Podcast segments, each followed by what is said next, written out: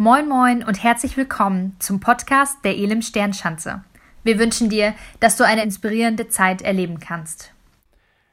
Hey, ich möchte mit dir ein ganz ein Herzensthema, ein Herzensthema mit dir teilen. Ich beschäftige mich sehr viel mit dem Gedanken, wie können wir die Kirche gestalten? Wie können wir in diesen Tagen die Kirche gestalten? Und in, aus diesen ganzen Gedanken heraus kam mir immer wieder ein, ein Satz in den Sinn, ein, ein Modesatz in der Kirchenwelt. Und ein Modesatz, den ich so auch eigentlich kaum nutze, dennoch ist er sehr präsent gerade. Früher, als ich mich bekehrt hatte, 1997, 98, so in dieser Zeit, da hatten viele so Bänder und da stand WWJD drauf. What would Jesus do? Diese Bänder sollten einen erinnern, so, hey, was würde Jesus jetzt tun? Ähm, okay, dieses, diese Bänder sieht man wenig. Aber was man, was man sieht, und in der Kirchenlandschaft zumindest, ist folgende Aussage. Und das ist der Satz, über den ich jetzt viel nachdenke. I, my, und dann Church und ihr merkt, irgendwas, irgendwas fehlt noch, klar. I love my church. Ich weiß, vielleicht hast du das schon irgendwo gesehen, entdeckt, diesen Satz, I love my church. Und ich musste darüber ein bisschen nachdenken und sagte, ja, okay, es ist so viel Veränderung gerade. Und ich liebe meine Kirche, zumindest das, was noch übrig bleibt. Und ich möchte mit euch darüber sprechen, was, äh, die, was in der Kirche wirklich da ist, auch wenn so viel sich verändert. Ich liebe an der Kirche, und das ist schon mal vorweggenommen, dass sie in ihrem Kern, in ihrem Wesen, in, ihrem, in der Tiefe stabil bleibt in den Stürmen der Zeiten dieser, dieser Weltgeschichte, aber nach außen hin immer wieder in der Lage ist, sich zu verändern. Und das ist vielleicht eins der Kerndinge, die mich faszinieren an der Kirche. Hey, ganz ehrlich, es ist echt herausfordernd in dieser Zeit. Ich persönlich finde es auch. Ich mag Veränderung, aber in der Zeit, in der wir gerade leben, es ist herausfordernd, weil du die Veränderung nicht selber unbedingt aus freien Stücken her hervorholst, sondern du bist gezwungen, vieles neu zu durchdenken. Wir sind gezwungen, vieles neu zu durchdenken. Sei es in unserem, in unserem Schulalltag, in unserer Schulwelt, in, an der Uni, an den Arbeitsplätzen. Da sind ja, wenn wir ins Restaurant gehen, Situationen, die, die hat es vor einem halben Jahr nicht gegeben. Und die sind alle neu. Wir müssen uns an neue Dinge gewöhnen. Zu Methoden die, und Wege, die wir gegangen sind als ganze Gesellschaft, ähm, funktionieren auf einmal nicht mehr. Sie, sie ruhen und sie müssen auch ruhen und das ist auch richtig. Und nun könnte man sagen, okay, ich warte ab, bis es wieder besser wird. Aber ich glaube, auf, in, mit dieser Einstellung werden wir ganz, ganz viel verlieren, ganz, ganz viel verpassen. Und es ist ähm, auch gar nicht gesagt, ob die Normalität, die wir kennen und geliebt haben und lieben, ob diese Normalität auch unsere no neue Normalität wird oder ob es eine wirkliche neue Normalität gibt. Und es, äh, diese Zeit fordert von uns heraus, in ganz vielen Aspekten uns zu verändern und Dinge, Wege, die wir gehen, Dinge, die wir ähm, angestoßen haben, die neu zu hinterfragen und neue Wege zu suchen. Und ich möchte im Finale dieser, dieser, dieses, dieser Message ähm, über I Love My Church sprechen. Aber weil in dieser Church weltweit so viel Veränderung geschehen muss, möchte ich zuerst über, darüber sprechen, dass, äh, über den Prozess von Veränderung und mit dir darüber nachdenken, warum es uns so schwer fällt, uns auch in, in eine neue Zukunft zu wagen. Und eins möchte ich vorweg sagen. Und ich möchte hier mit Ermutigung anfangen. Die Kirche, sie wird leben und sie wird auch überleben, aber nicht alle Methoden werden überleben. Nicht alle Stile werden überleben. Nicht alle Art und Weisen, wie wir Dinge getan haben, werden überleben. Aber die Kirche in ihrem Wesen wird überleben. Und wir wünschen uns Normalität zurück. Ich kann das total verstehen.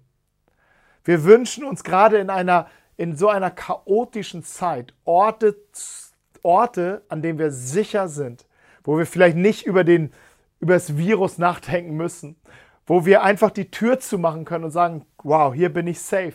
Und, an, an, und wir wünschen uns, dass dieser Ort auch die Kirche ist. Gerade wir Gläubigen, weil wir, weil wir hier immer eine besondere Kraft empfangen haben, immer in unseren Gottesdiensten gestärkt waren, in unserem gewohnten Miteinander und uns etwas erlebt haben, was uns stark gemacht haben für, hat für unser Leben. Und jetzt fällt das in dieser Form weg. Und die Sehnsucht ist da, ich verstehe das.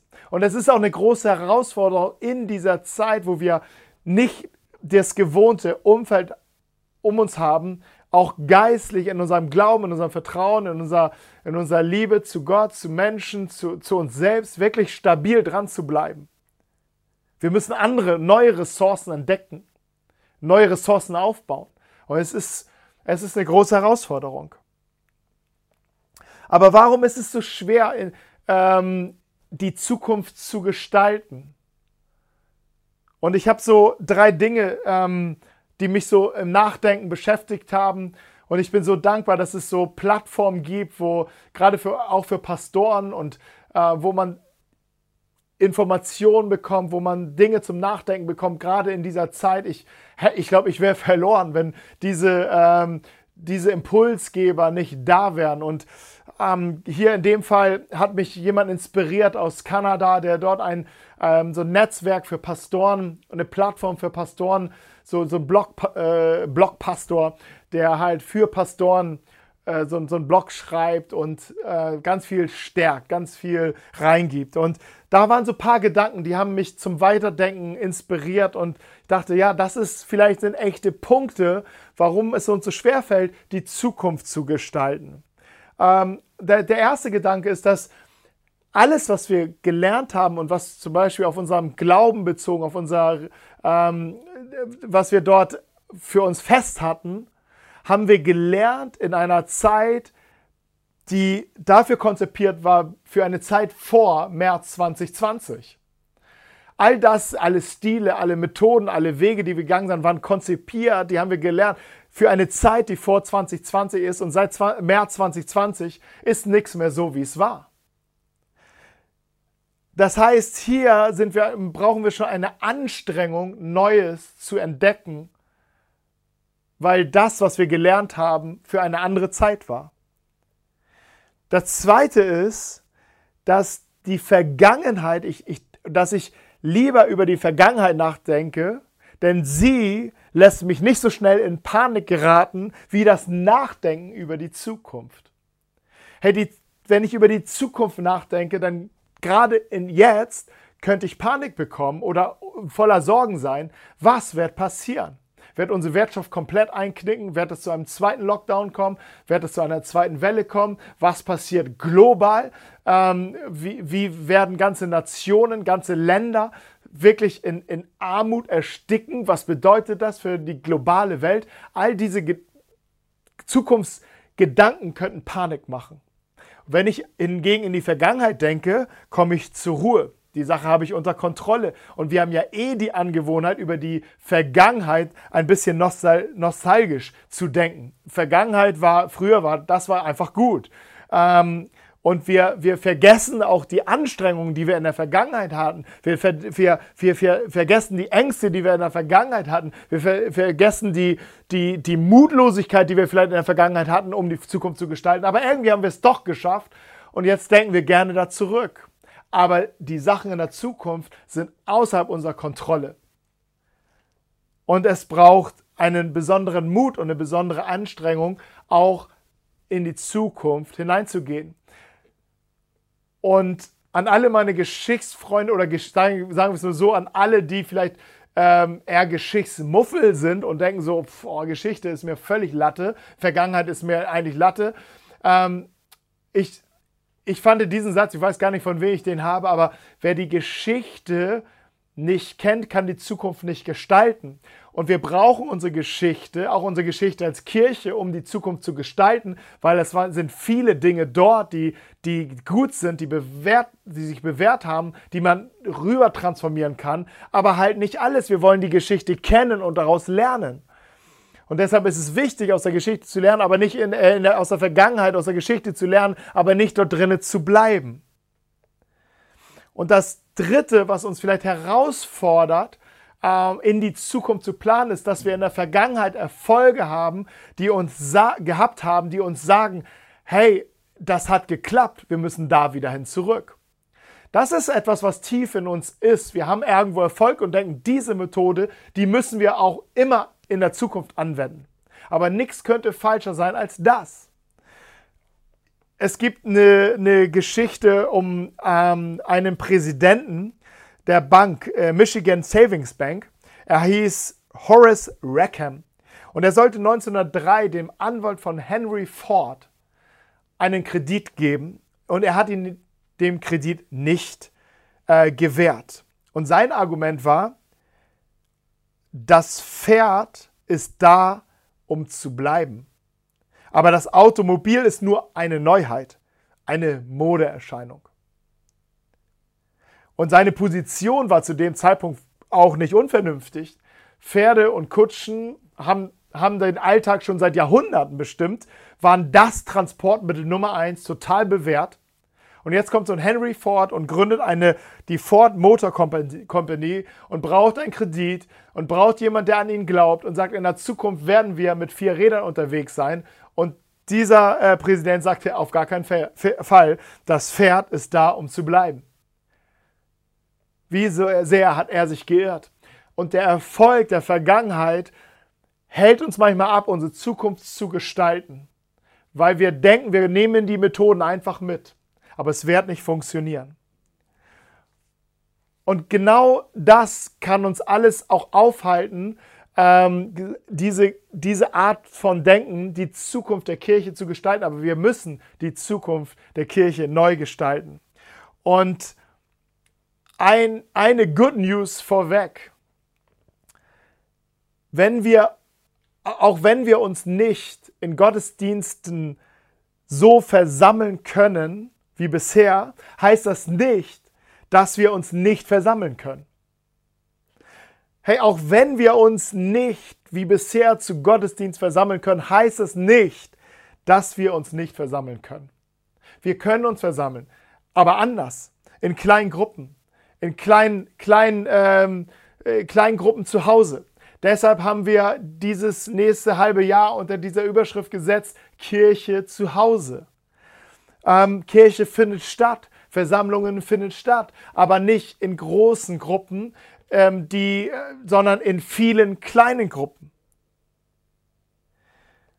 Und wenn ich das so darüber so nachdenke, dann begeistert mich das dann führt mich das ähm, dorthin in die ersten Seiten der Apostelgeschichte. Ich weiß nicht, ob du die Bibel gut kennst, aber die Apostelgeschichte ist der Part der Bibel und die, die Übersicht der Bibel, der Bericht über die erste Gemeinde, die entstanden ist aus den Jüngern heraus, die Jesus nachfolgten. Und unter der Kraft und Leitung des Heiligen Geistes kam die Kirche in Existenz, sie wurde richtig geboren zu Pfingsten, kam sie in diese Welt hinein. Und gleich am ersten Tag in, in ihres Bestehens trafen sie sich ähm, und hielten einen Gottesdienst ab und 3000 Menschen kamen auf den Schlag dazu.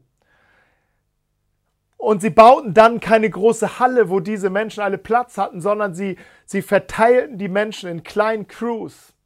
Und die Kirche fand zum großen Teil zu Hause statt. Das wichtigste, der wichtigste Part dieser Kirche fand zu Hause statt. Apostelgeschichte 2, Vers 46. Außerdem trafen sie sich täglich in ihren Häusern, um miteinander zu essen und das Mahl des Herrn zu feiern. Klammer auf Abendmahl, Klammer zu. Und ihre Zusammenkünfte waren von überschwänglicher Freude und aufrichtiger Herzlichkeit geprägt. Hier rückten Menschen zusammen, die sich vor gar nicht wirklich kannten. Sie, sie waren neu und der Glaube war neu und sie entdeckten ihn zusammen. Im Epheserbrief greift Paulus das auf, dass wir zusammen wirklich die, die Liebe, die Größe, die Breite, die, äh, der Liebe Gottes wirklich kennenlernen und entdecken. Und genau das geschah und ihre Freude war groß und sie wurden erfüllt mit der, mit der, mit der Herrlichkeit Gottes, mit der Gegenwart Gottes. Und ich glaube, hier können wir lernen, ich glaube, hier können wir ansetzen. Kirche findet statt. Sie findet in den Häusern statt. Sie findet zu Hause statt und sie findet bei uns in den Crews statt.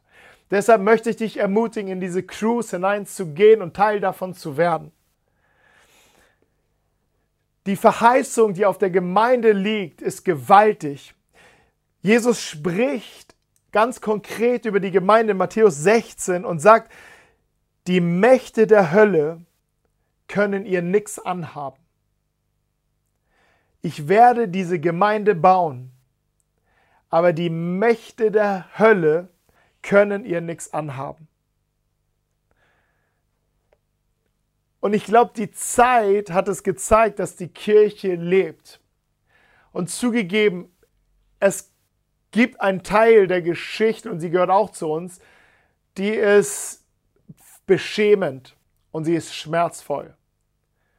Und sie, sie zwingt uns auch zur Demut. Es, ein Teil der Kirchengeschichte ist voller menschlicher Versagen und Machtmissbrauch und voller Sünde und Gier. Aber genauso und vielleicht auch noch größer ist der Segen, der auch aus dieser Kirche in diese Welt floss. Und überall dort, wo die Kirche sich rückbesinnt hat auf ihre, auf ihre Kernwerte, auf ihre, auf ihre Kernberufung, auf ihr Kernauftrag, überall dort spross sie zum Segen für diese Welt. Und wenn ich über dieses große Bild so nachdenke, dann sage ich, I love my church. Ich liebe meine Kirche. Ich liebe diese Kirche. Ich, ich staune über sie. Ich staune über sie, wenn ich auf sie schaue, wie vielfältig und wie bunt sie ist. Ich staune, wie, wie stabil sie bleibt im Kern und wie sie in der Lage ist, dennoch nach außen hin immer sich wieder zu, zu ähm, verändern, sich anzupassen, sich reinzupassen zum Segen für andere. Ich bin, ich bin begeistert zu lesen über die Kirchengeschichte hindurch, wie der Heilige Geist das Kommando behielt selbst in den dunkelsten Tagen der Kirche fand er immer einen Weg und fand er immer Menschen, die, die seinen Spuren folgten und es wieder die Sonne aufging. Hey, ähm, es, ist, es ist schon erstaunlich, wenn ich diesen großen Blick nehme. Aber wenn ich das runterbreche auf uns, auf Elem Sternschanze, die bald die Doc 1 Kirche hier in Hamburg wird, hey, wir sind im großen Umwandlungsprozess gerade. Hey, aber wenn ich auf uns schaue, wenn ich auf euch schaue, dann sage ich, ich liebe meine Kirche, ich liebe diese Vielfalt und diese Buntheit. Und das liegt daran, weil du da bist. Das liegt daran, weil ihr da seid. Das liegt daran, weil wir irgendwie, wir haben uns nicht ausgewählt wie auf dem Schulhof. Wir haben nicht Pisspot gesagt und haben gesagt, okay, ich nehme dich, ich nehme dich und ich nehme dich.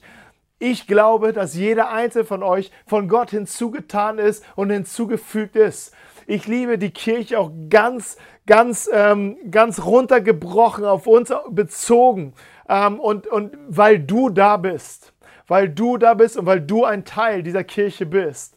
Und das ist etwas, was mich begeistert und was mich stärkt und was mich total, total motiviert, in diesen Tagen bereit sein, neue Wege zu gehen. Glaub mir, ich, ich habe das geliebt, was wir fünf Jahre gemacht haben. Ich habe das geliebt, was, wir, was, was ich über die Jahre vorher in der Munzburg machen durfte als Kinderkirchenpastor. Ich, manchmal ähm, feiere ich auch bestimmte Momente, die ich dort erleben durfte, weil sie besonders sind. Und ich feiere auch das, was wir in den letzten fünf Jahren erlebt haben. Hey, so viel Gutes. Wir haben über 60 Menschen taufen dürfen in all diesen, in all diesen fünf Jahren. Das ist, das begeistert mich. Das ist etwas ganz Tolles. Wir haben viel auch richtig gemacht. Aber die Zeiten sind anders.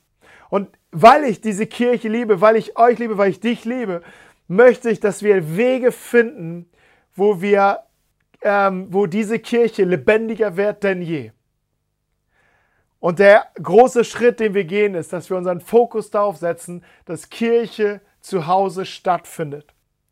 Und ich möchte jetzt zum Abschluss ein Segensgebet sprechen für jede Crew, für jedes Haus, wo sich Menschen treffen. Ich möchte ein Segensgebet aussprechen, ein Segensgebet des Paulus. Paulus betet über die Gemeinde, über die, über die Kirche. Und ich möchte dir ähm, zusprechen, dass selbst Jesus auch sagt, in diesen Orten, wo Menschen eins sind und in meinem Namen zusammenkommen, werde ich zeigen, werde ich der Welt zeigen, wer ich bin und ich werde ihnen meine Herrlichkeit, das heißt meine Gegenwart geben. Jede Crew ist dazu berufen, ein Ort der Gegenwart Gottes zu sein. Jede Crew ist dazu berufen, ein Ort der Herrlichkeit Gottes zu sein.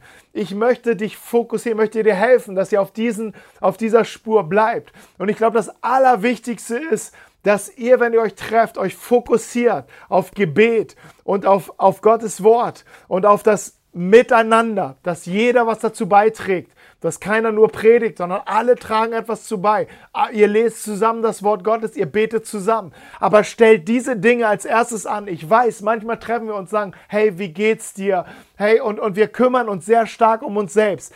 Und all das soll auch passieren, aber als zweites, weil Jesus sagt, trachte zuerst nach dem Reich Gottes, such zuerst das Reich Gottes, such zuerst seinen Willen, such zuerst seine Gegenwart, fangt an, wirklich mit Erwartungen in diese Cruise zu kommen. Lass alles erstmal beiseite, was euch beschäftigt. Lass alles erstmal beiseite, was euch ausmacht und tragt das zu bei, weil Jesus sagt euch, hey, Gott wird, wird sich um euch kümmern. Aber such zuerst den Weg Gottes, dann wird es auch zu Lösungen kommen in deinem privaten Leben.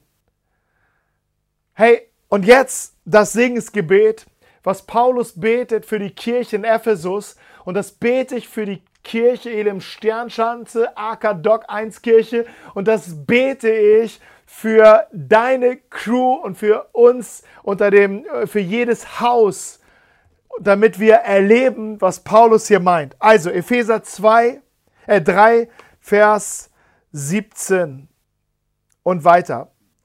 Und lass uns vielleicht Augen schließen und in dieses Gebet hineingehen. Ich bete, dass Gott euch aus seinem großen Reichtum die Kraft gibt, durch seinen Geist innerlich stark zu werden. Und ich bete, dass Christus durch den Glauben immer mehr in euren Herzen wohnt und ihr in der Liebe Gottes fest verwurzelt und gegründet seid so könnt ihr mit allen Gläubigen aus euren Crews in euren Häusern ihr ganzes Ausmaß erfassen, die Breite, die Länge, die Höhe und die Tiefe. Ihr könnt auch die Liebe erkennen, die Christus zu uns hat, eine Liebe, die größer ist, als ihr je begreifen werdet. Dadurch wird euch der Reichtum Gottes immer mehr erfüllen. Wow, was für ein kraftvolles Gebet. Gott segne dich damit. Gott segne dich als Crew Captain oder als Crew, Crew, Crew Captain. Hey, Gott segne eure Crews und euer, euer, eure Häuser. Ich bin begeistert, mit euch unterwegs zu sein und hoffe, dass du dabei bist. Gottes Segen für diese Woche. Bam. Wir hoffen, dass dir die Predigt weitergeholfen hat.